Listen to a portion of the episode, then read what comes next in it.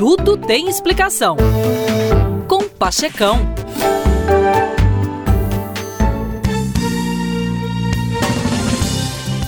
Meus queridos, a maioria dos professores das melhores escolas do mundo, aquelas que apresentam os melhores resultados no PISA, nunca ouviu falar em Piaget, Freinet, Dewey e Paulo Freire, muito menos em suas teorias, teorias com muito gás e pouco sólido. E o mais constrangedor, teorias distantes do mundo real. Teorias que são modas aqui em nossas escolas e que pouco acrescentam pois não apresentam bons resultados. Um pesquisador americano, Stephen Hosling, da área da ciência cognitiva, combinou a psicologia, a neurociência e o sistema de computação em experiências com humanos e descobriu como o cérebro processa informações. Suas conclusões são fantásticas. A inteligência humana, segundo ele, pode ser ampliada ao exercitar os músculos mentais. O professor, então, quais atividades que ele sugere?